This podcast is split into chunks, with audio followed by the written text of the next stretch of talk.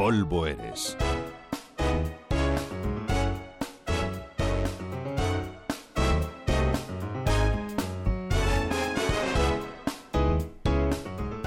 Les adelantaba hace unos días, en relación al entierro de Miguel Hernández, que en breve hablaríamos de qué es eso del ritual de exequias católico.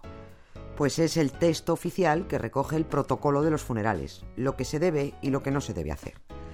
Entre otras muchas cosas, habla de cómo celebrar el funeral y entierro de un cura para que se diferencie del funeral y entierro de un mortal con otro oficio.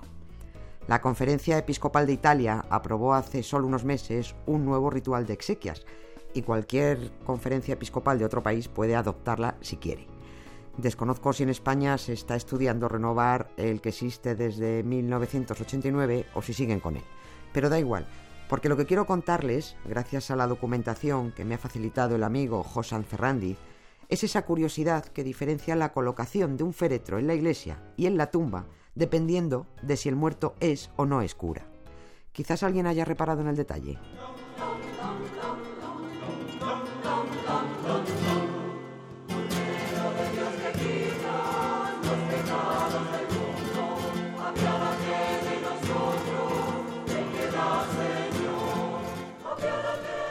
Los ritos o rituales de exequias existen desde hace siglos, aunque afortunadamente se han ido renovando, porque eran tremendos.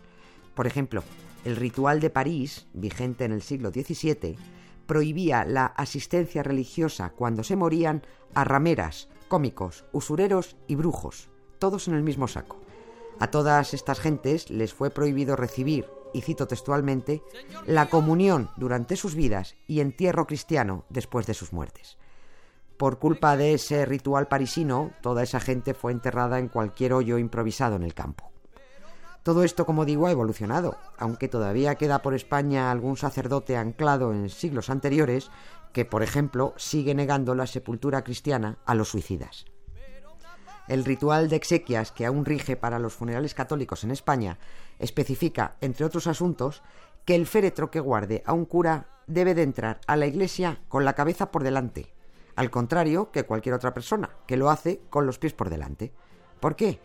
Porque el cura debe quedar durante la misa funeral de cara a la concurrencia y de espaldas a la cruz del altar, igual que si estuviera dando misa estando vivo, solo que ahora está tumbado. El resto del personal muerto, sin embargo, entra con los pies por delante para que la cara del difunto quede mirando al altar y al cura vivo que está oficiando las exequias. Pero esto de la colocación no se limita solo a los oficios dentro de la, de la iglesia. Entrar en una tumba o en un nicho también tiene su protocolo.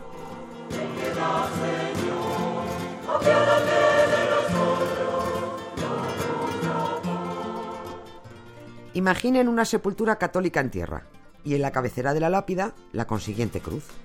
Pues si al que van a enterrar es un cura, tiene que tener la cabeza lo más cerca posible de esa cruz, mientras que si es cualquier otro ciudadano, la cabeza tiene que estar frente a ella, mirándola. En los nichos, sin embargo, el cura entra con los pies por delante para que la cabeza del féretro quede junto a la cruz de la lápida que cierra el hueco, mientras que el resto de los mortales entra de cabeza para quedar mirando la cruz que habrá en la lápida. Tampoco se extrañen si en algún entierro ven que no se cumple este protocolo, porque ni todos los enterradores se lo saben ni todos lo tienen por qué tener en cuenta, ¿no? Es solo cuestión de formas y añejas costumbres.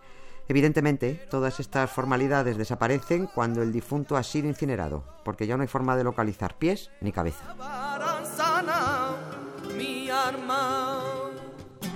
Nieves con Costrina, Radio 5, Todo Noticias.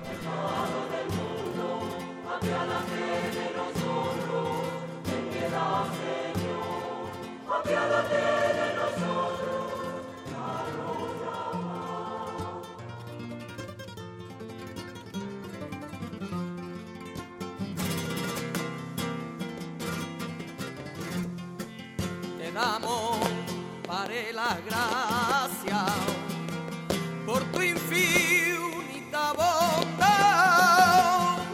Señor, no nos abandones, ten nosotros piedad. Ay, Señor, que tu misericordia nunca nos falte te damos gracias, te damos gracias